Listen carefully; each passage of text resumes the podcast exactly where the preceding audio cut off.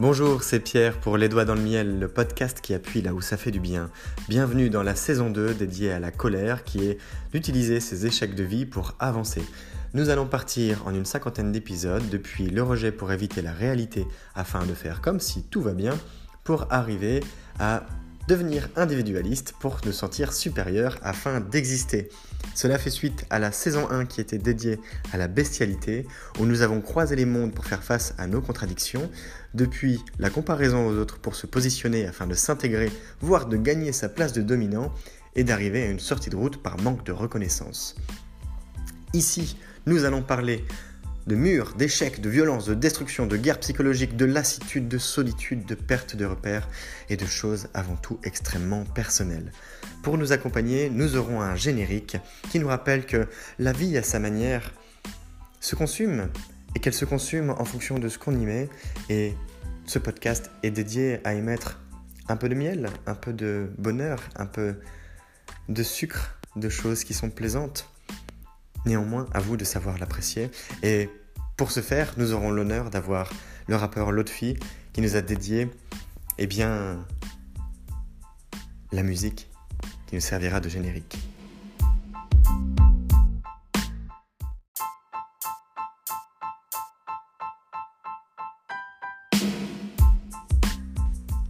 C'est le noir, c'est la nuit. Le noir, en réalité, pas tant de ça, parce que le ciel est clair, les étoiles brillent, la lune se réverbère dans l'eau. Il fait froid, de la buée est présente partout sur les vitres du bateau. Le souffle des marins dégage une sorte de nuage de brume qui d'ailleurs envahit l'espace environnant le bateau quand tout d'un coup, 1, 2, 3, 4, 5 coups de sifflet et un cri terrible qui mettra en branle-bas de combat tout l'équipage, iceberg droit devant.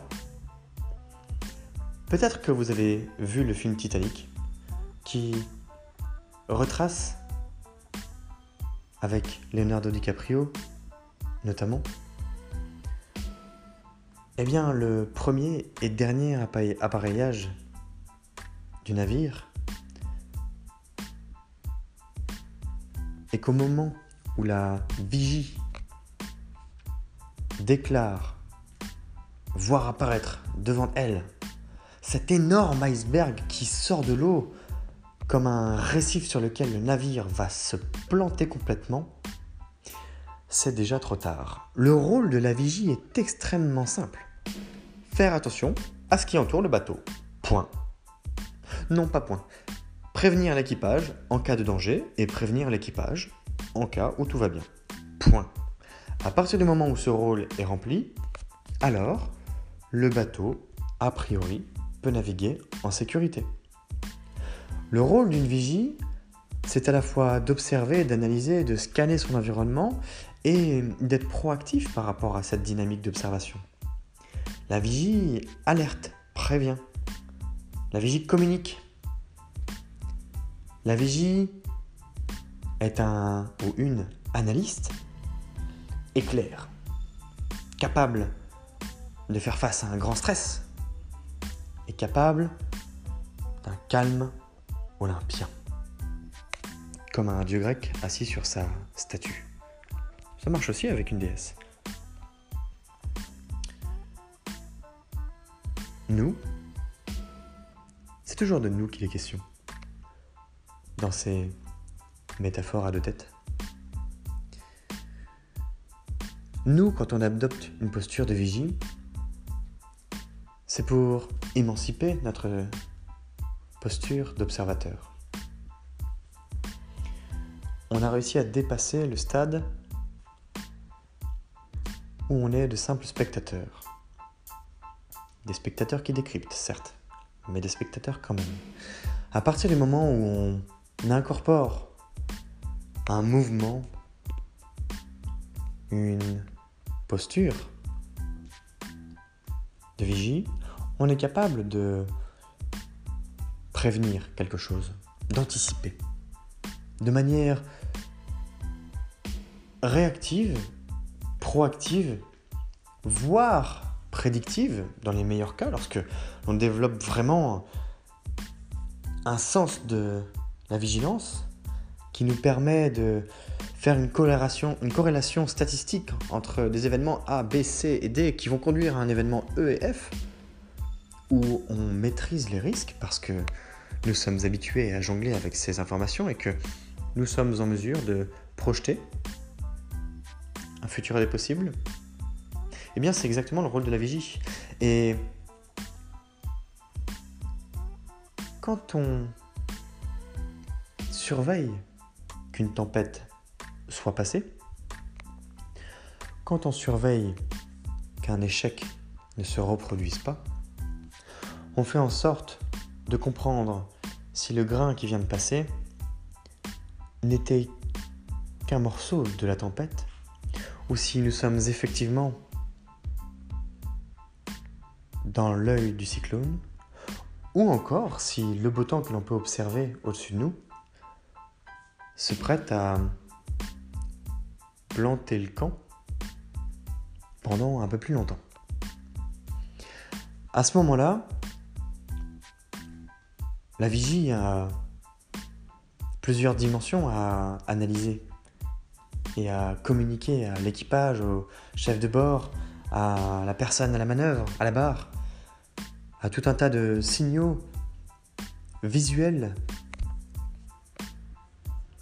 auditifs, à utiliser pour partager ces observations, justement. Pour un bateau, ça peut être des débris qui traînent à la surface de l'eau, ça peut être d'autres bateaux autour, ça peut être l'observation de la mer, pourquoi pas de bancs de poissons ou d'animaux qui viennent se promener autour du bateau. Il peut s'agir d'autres personnes, il peut s'agir d'un comportement atypique sur le pont. Ce sont les yeux et les oreilles du bateau. Il peut y avoir des éléments qui le concernent directement sur le bateau. Il peut y avoir des éléments extérieurs liés à l'atmosphère, à la météo, au temps qu'il fait, à l'état de la mer, à la chaleur et à tous les changements qui pourraient intervenir. Ça veut dire que l'expérience de vie de cette personne, à un moment, lui permet de décrypter ce qui va se passer.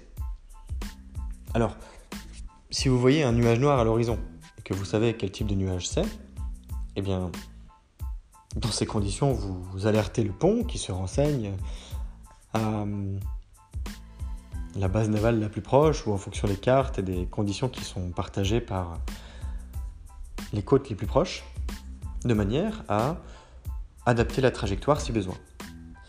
Nous, on fait pareil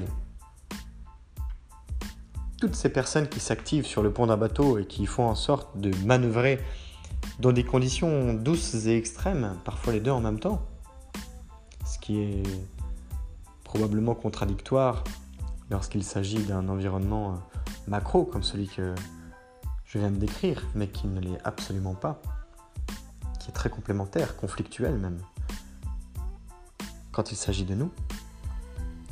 Eh bien,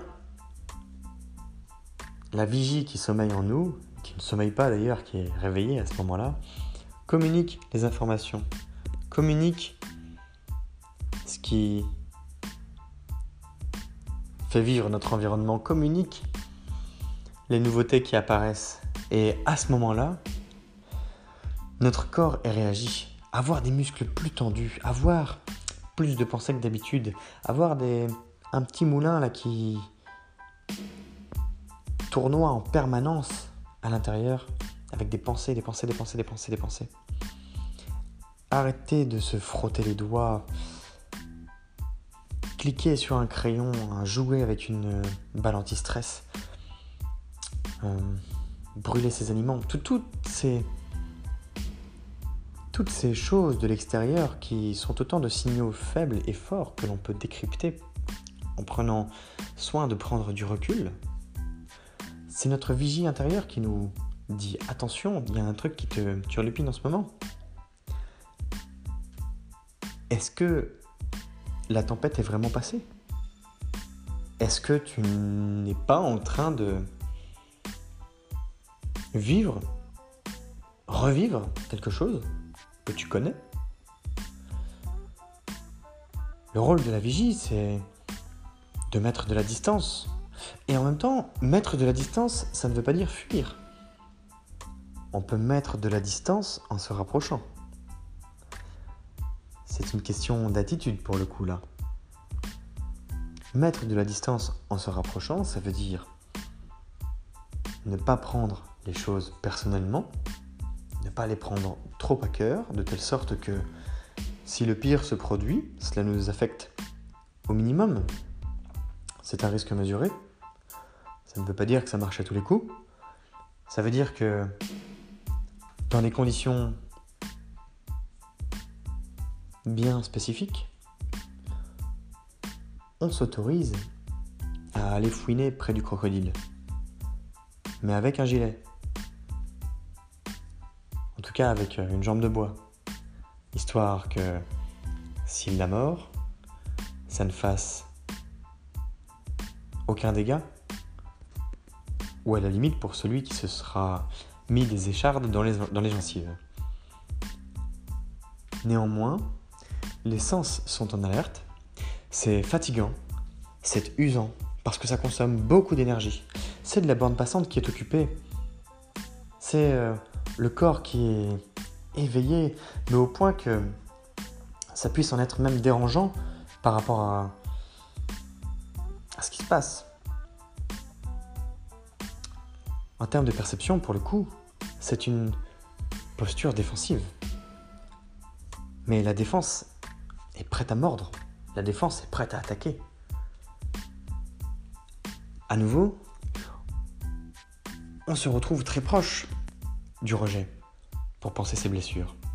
Même si ce rejet doit passer par, au contraire, une sorte d'acceptation pour aller bouffer l'autre.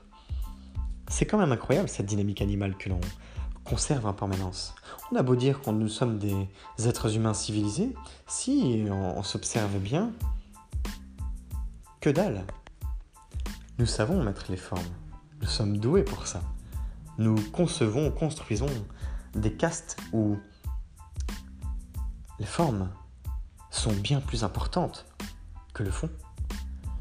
Et nous savons bien les reconnaître, ces formes. Nos habits, nos gestes, notre manière de manger, notre attitude, un regard, ce sont des détails parfois qui sont dignes de grandes subtilités et qui demandent un vrai niveau d'expertise pour être décryptés. Pour autant, nous sommes capables de le faire avec beaucoup de vigilance, qui avec le temps se transformera en attention, en quelque chose de plus bénéfique, de plus constructif, de plus accompagnant, de plus fluide. Là où nous en sommes aujourd'hui, c'est que, en bon surveillant, nous sommes d'abord sur nos gardes, et que la vigie qui se réveille en nous a un pote qui s'appelle le surveillant.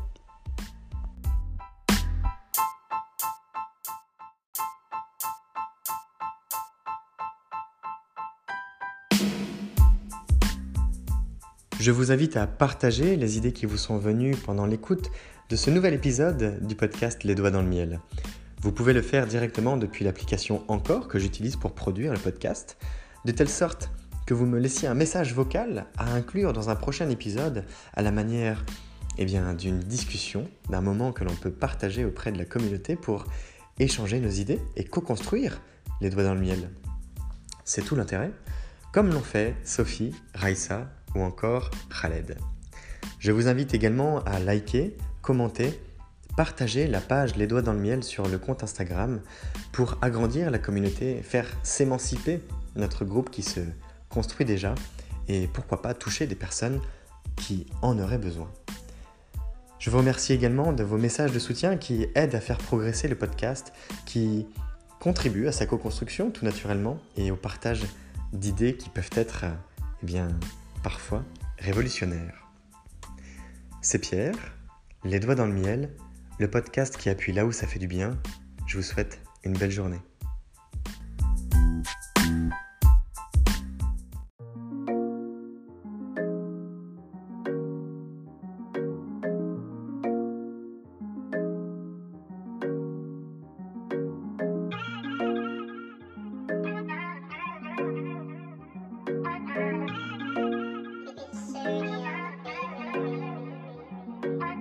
Parle de valeur, non, n'aie pas peur, viens faire un tour sur le podcast, le podcast du bonheur, les doigts dans le miel, le miel dans le joint, je refais le monde avec mes mains, je fume et je m'en vais loin. Je rêve d'abondance, d'assurance, de bonheur et de bienveillance avec certitude. Je t'invite à prendre connaissance du podcast de changement, de se faire du bien-être. Non, pas de pression, va faire un tour, viens faire connaissance. Les doigts dans le miel, le miel dans le joint.